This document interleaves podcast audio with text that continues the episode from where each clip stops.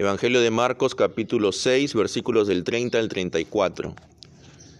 Entonces los apóstoles se juntaron con Jesús y le contaron todo lo que habían hecho y lo que habían enseñado. Él les dijo, Venid ustedes aparte a un lugar desierto y descansad un poco, porque eran muchos los que iban y venían, de manera que ni aún tenían tiempo para comer. Y se fueron solos en una barca a un lugar desierto. Pero muchos los vieron ir y le reconocieron, y muchos fueron allá a pie desde las ciudades, y llegaron antes que ellos y se juntaron a él. Y salió Jesús y vio una gran multitud y tuvo compasión de ellos, porque eran como ovejas que no tenían pastor, y comenzó a enseñarles muchas cosas. Amén. Vamos a leer números, capítulo 27 versículos del 15 al 17. Quizás la traducción no es igual a la que tienen en sus Biblias. No se preocupe. En número 27 del 15 al 17 dice, Moisés dijo al Señor, que el Señor, Dios de los espíritus de todos los vivientes, nombre un jefe para la comunidad, uno que salga y entre al frente de ellos, que lo lleve en sus entradas y salidas que no quede la comunidad del Señor como un rebaño sin pastor. Entonces, aquí podemos ver cómo se le dice a Moisés, Dios mismo, de que haya un pastor para el rebaño. Entonces, ese era el anhelo de Moisés, que el pueblo de Dios tenga un pastor. Pero eso no se cumplió. Si nos vamos, por ejemplo, al primer libro de los Reyes, en el capítulo 22, versículo 17, dice: Entonces Miqueas dijo: Estoy viendo a Israel desparramado por los montes, como ovejas sin pastor.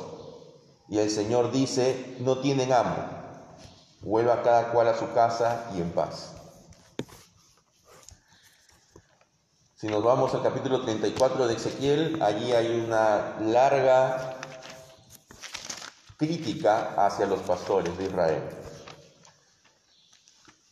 En Jeremías también, capítulo 23,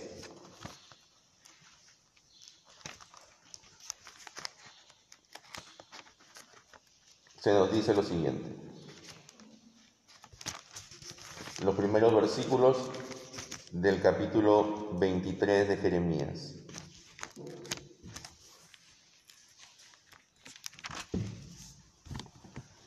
Hay de los pastores que dispersan y extravían las ovejas de mi rebaño. Así dice el Señor. Por eso, así dice el Señor, Dios de Israel, a los pastores que pastorean a mi pueblo. Ustedes dispersaron a mis ovejas, las expulsaron, no se ocuparon de ellas, yo en cambio me ocuparé de ustedes y castigaré sus malas acciones. Yo mismo reuniré el resto de mis ovejas en todos los países a donde las expulse, las volveré a traer a sus pastos para que crezcan y se multipliquen. Les daré pastores que las pastoreen. No temerán, ni se espantarán, ni se perderán. Y llegarán días, así dice el Señor, en que daré a David un retoño legítimo. Él reinará como rey prudente y administrará la justicia y el derecho en el país. Entonces, el anhelo siempre había sido de que haya un pastor para el pueblo de Israel, un grupo de pastores. ¿Y quiénes son los pastores? Son los líderes del pueblo. Los líderes tanto en el ámbito político como en el ámbito religioso. En esa época no había una distinción tan clara como ahora entre la vida civil y la vida eh, religiosa. Entonces, tanto los líderes políticos como los líderes religiosos son considerados los pastores de Israel. El anhelo de Moisés siempre fue que haya un pastor que guíe al pueblo.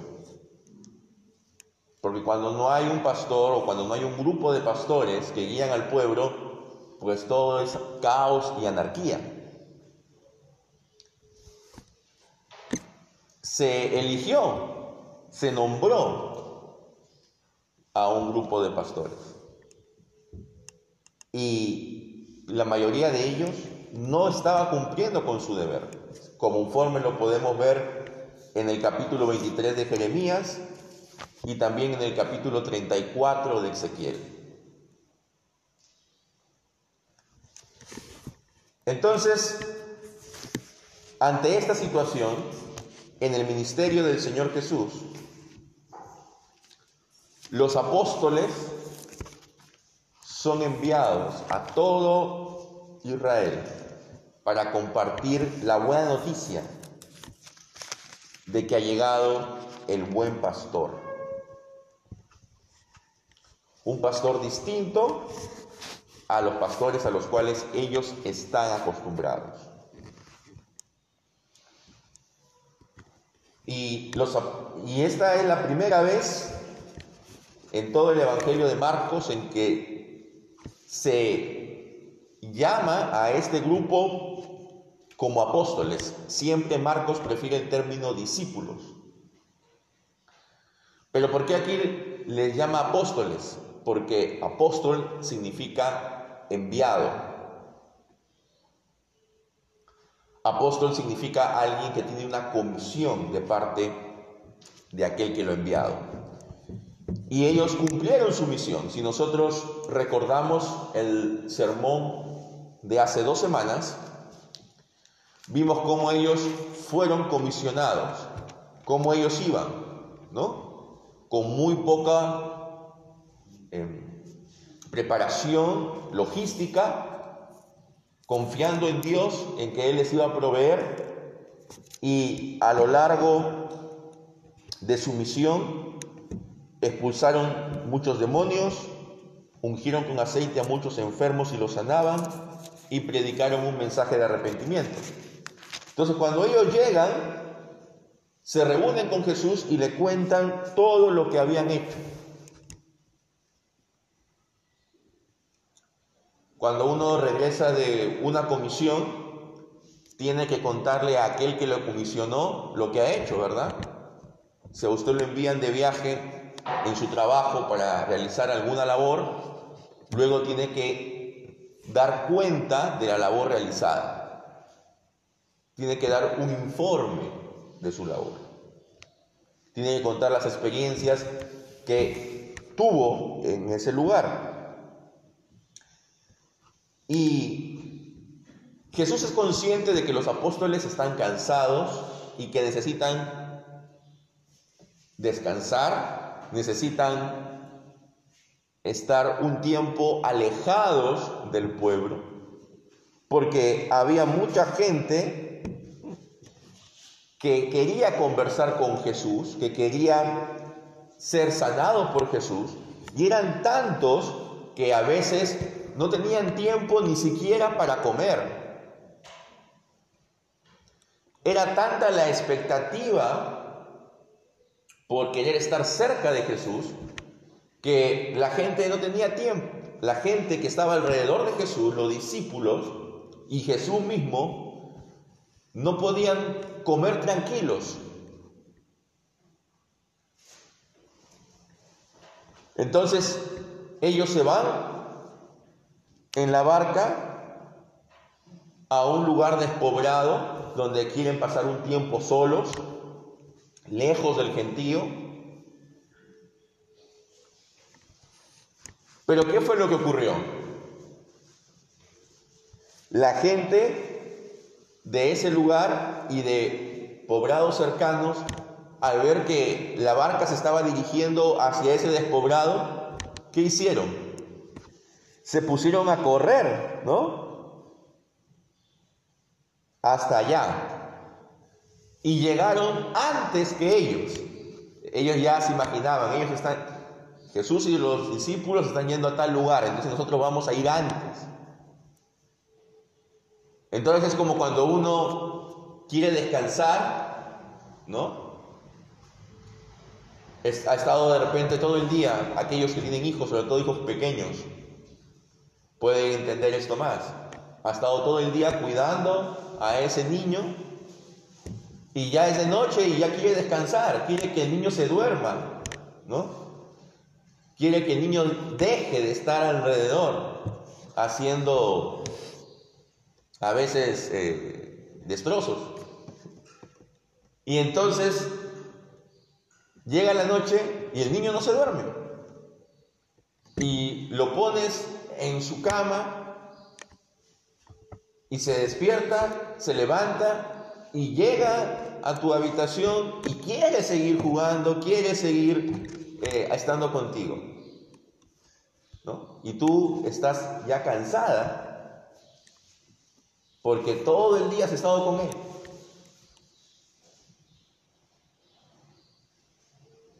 Pero aún así le das ¿no? tu tiempo.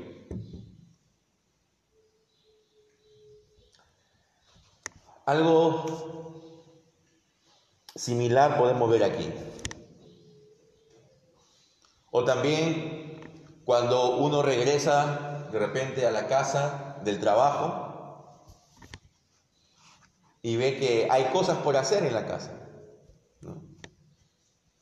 Ve que hay platos sucios, ve que hay cosas desordenadas y tú llegas cansado del trabajo y lo primero que quisieras hacer es ir y echarte en la cama o relajarte en un sillón de repente poner un poco de música o ver televisión y relajarte un poco. Pero al ver lo que hay en tu casa, pues dices, tendré que aplazar un poco este descanso y hacer las labores.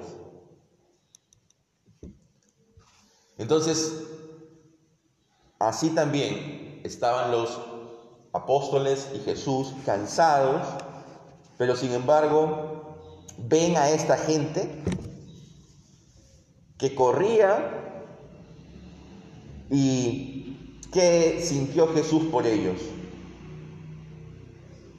¿Qué sintió, hermanos? Compasión, ¿verdad? ¿Y por qué sintió compasión? Porque eran como ovejas sin pastor. Es decir, justamente lo que hemos visto en capítulo 23 de Jeremías, en Primera de Reyes también, el pueblo no tenía pastor.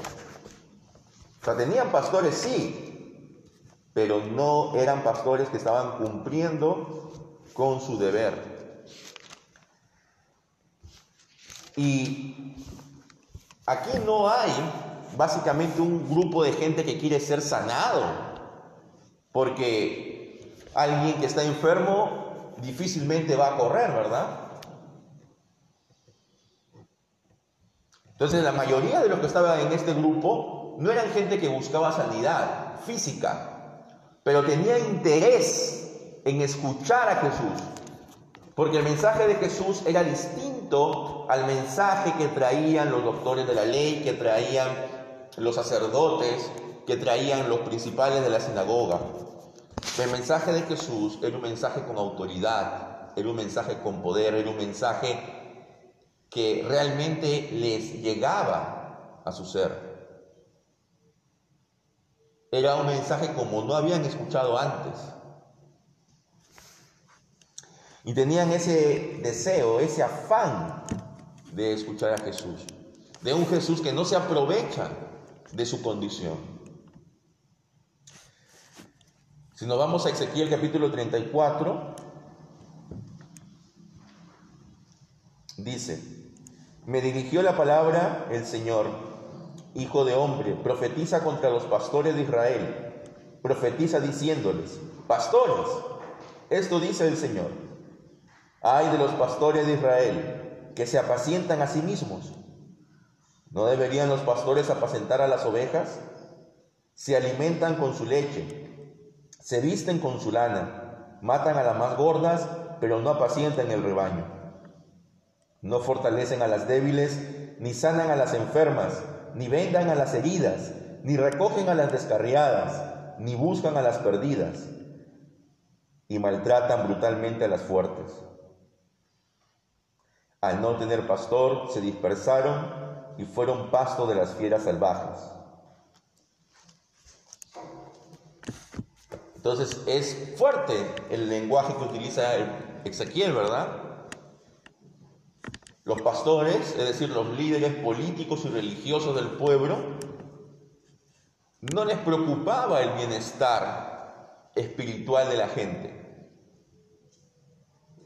¿Qué era lo que más les preocupaba? su propio bienestar, ¿no?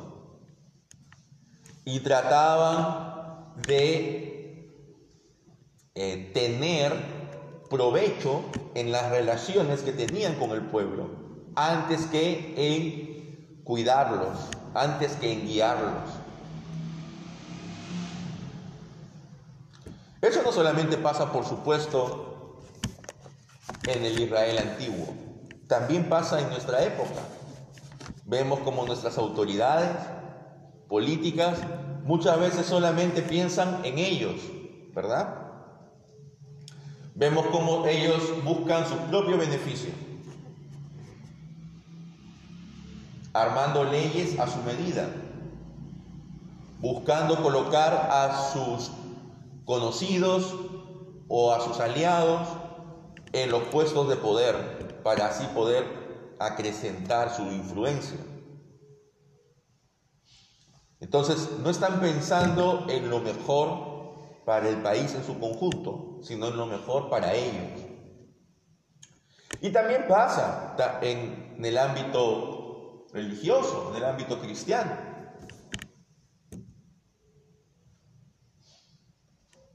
Hay muchos pastores, líderes, que buscan tener una proyección, no tanto para compartir y extender el Evangelio, sino para poder satisfacer sus deseos.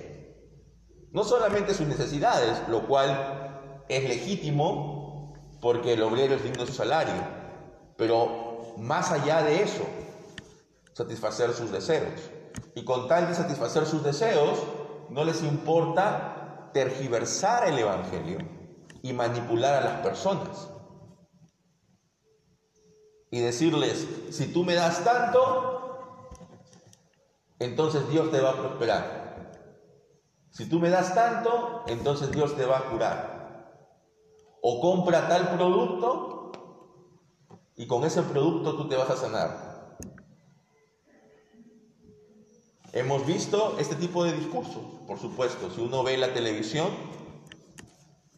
va a encontrar a personas hablando en nombre de Dios teniendo este tipo de discursos. Entonces, no es novedad eso. Eso también ocurría antes. Y como dijimos en el sermón de la semana pasada, cuando hablamos de la actitud ambiciosa y cruel de Herodías, la maldad del ser humano no es de ahora. La maldad del ser humano es desde el inicio de los tiempos, desde que él cayó en pecado y se rompió esa comunión que tenía con Dios. Desde ese momento todos nosotros hemos nacido con una inclinación hacia el mal. Y por eso es que los líderes no están exentos de eso. Ahora, ¿cómo poder cambiar eso? ¿Cómo poder tener guías que realmente busquen lo mejor para el pueblo? La verdad es que solamente el Espíritu de Dios es el que puede renovarnos y el que puede transformar las vidas de todos, incluyendo de estos guías, de estos pastores. Siempre se habla mucho de valores, ¿no? De la escuela de valores, que hay que tener valores. Se habla mucho de que se debe tener una educación en valores.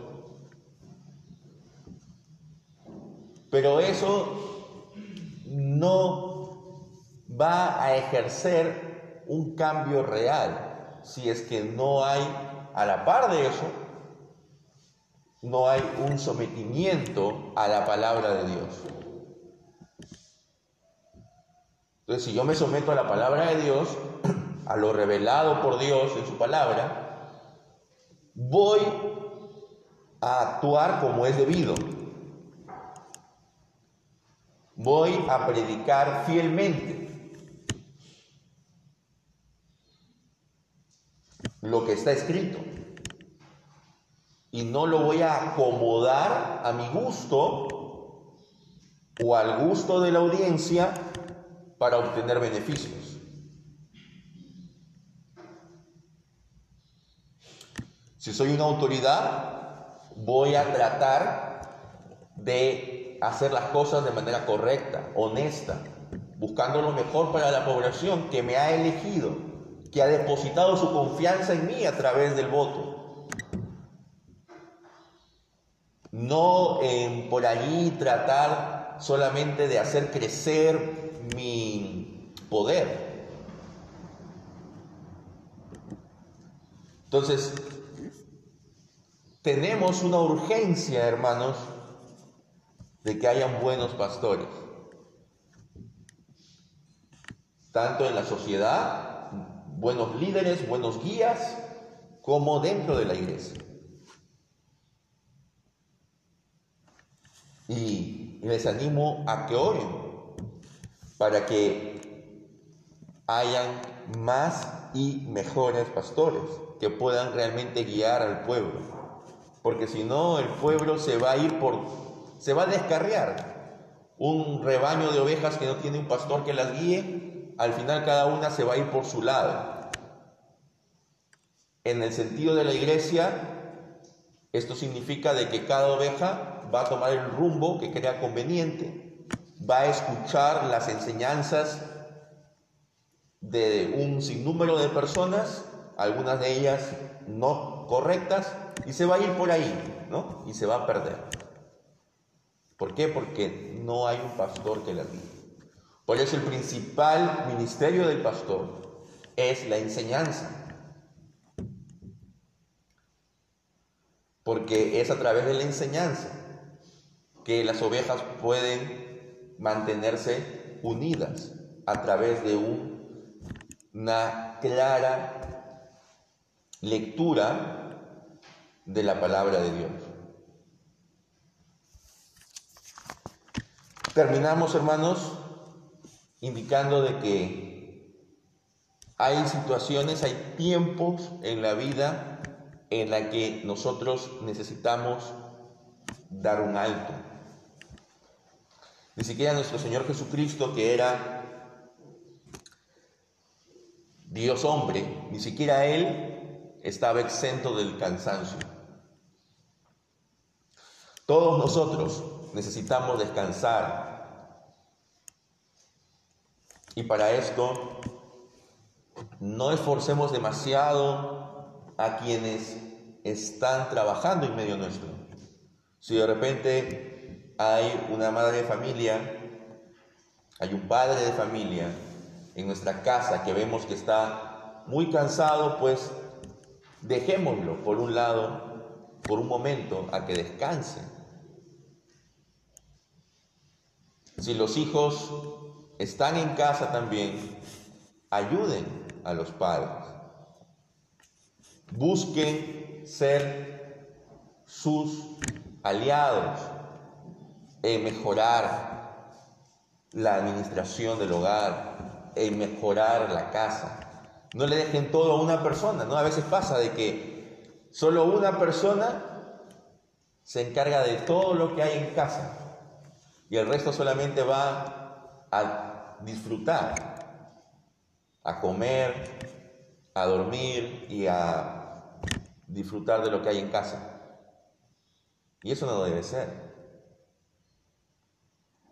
Porque todos necesitamos un tiempo de paz. Todos necesitamos un tiempo para relajarnos, ¿verdad? Pero aún en ese tiempo para relajarnos, hermanos, si hay una necesidad, así como la vio Jesús de este gentío, pues tenemos que atenderlos. Si viene un hermano, si un hermano me llama y quiere tener una conversación conmigo, yo no le puedo decir, mira hermano, estoy almorzando ahorita, así que por favor llámame en una hora. Si realmente es algo necesario, tendré que dejar de almorzar en ese momento y, y ponerme a conversar con él, ¿verdad? Porque hay situaciones en las que es necesario estar allí, en el momento preciso.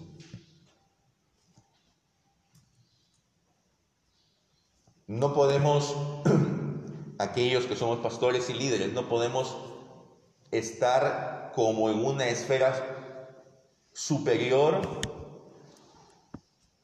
e intocable, sino debemos estar a disposición de los hermanos para cuando ellos necesiten contactarse con nosotros.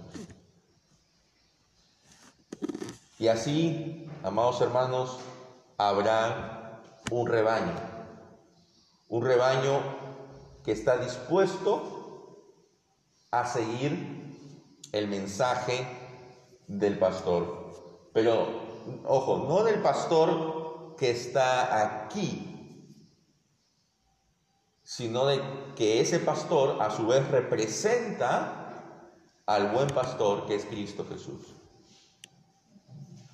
entendiendo de que ningún pastor humano, ningún líder humano es perfecto. Todos los pastores tenemos fallas. ¿Por qué? Porque también hemos nacido con la inclinación al mal.